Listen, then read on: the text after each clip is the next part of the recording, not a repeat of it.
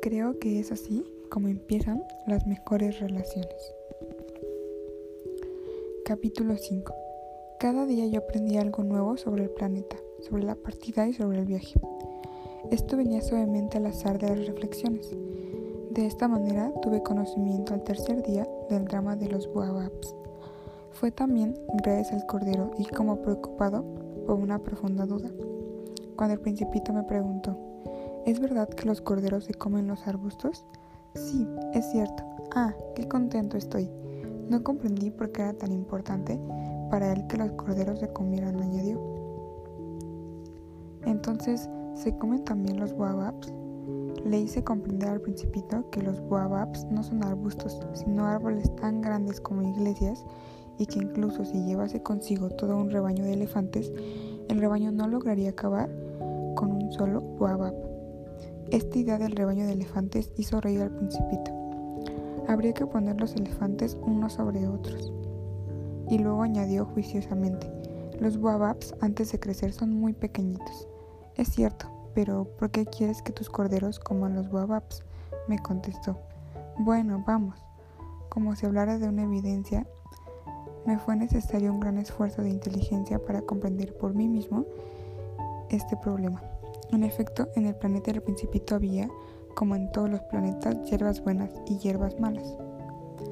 Por consiguiente, de buenas semillas salían buenas hierbas y de las semillas malas, hierbas malas. Pero las semillas son invisibles, duermen en el secreto de la tierra hasta que un buen día una de ellas tiene la fantasía de despertarse. Entonces se alarga extendiendo hacia el sol, primero tímidamente una encantadora ramita inofensiva, si se trata de una ramita de rábano o de un rosal, se le puede dejar que crezca como quiera, pero si se trata de una mala hierba, es preciso arrancarla inmediatamente en cuanto uno ha sabido reconocerla. En el planeta del principito había semillas terribles, como las semillas del boabab. El suelo del planeta está infestado de ellas. Si un boabab no se arranca a tiempo, no hay manera de desembarrar desembarazarse de él más tarde. Cubre todo el planeta y lo perforará con sus raíces. Si el planeta es demasiado pequeño y los boababs son numerosos, lo hacen estallar. Es una cuestión de disciplina, me decía más tarde el principito. Cuando por la mañana uno termina de arreglarse, hay que hacer cuidadosamente la limpieza del planeta. Hay que dedicarse regularmente a arrancar los boababs cuando se les distingue de los rosales, a los cuales se parecen mucho cuando son pequeñitos. Es un trabajo muy fastidioso, pero muy fácil. Y un día me aconsejó que me dedicara a realizar un hermoso dibujo, que hiciera comprender a los niños de la Tierra estas ideas. Si alguna vez viajan, me decía, esto podrá servirles mucho. A veces no hay inconveniente en dejar para más tarde el trabajo que se ha de hacer. Pero tratándose de Boababs, el retraso es siempre una catástrofe.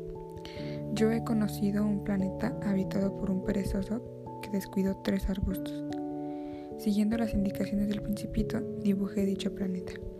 Aunque no me gusta el papel de moralista, el peligro de los boababs es tan desconocido y los peligros que puede correr quien llegue a perderse en un asteroide son tan grandes que no vacilo en hacer una excepción y exclamar, niños, atención a los guababs.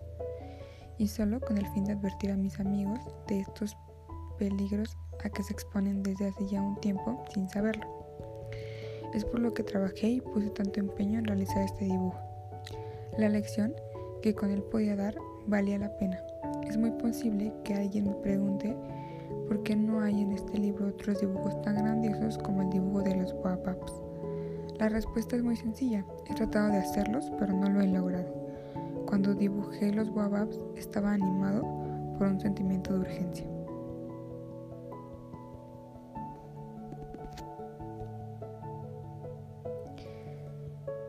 Espero te esté gustando este podcast. y disculpa que a veces me trabe al hablar. Me pone nerviosa grabar esto.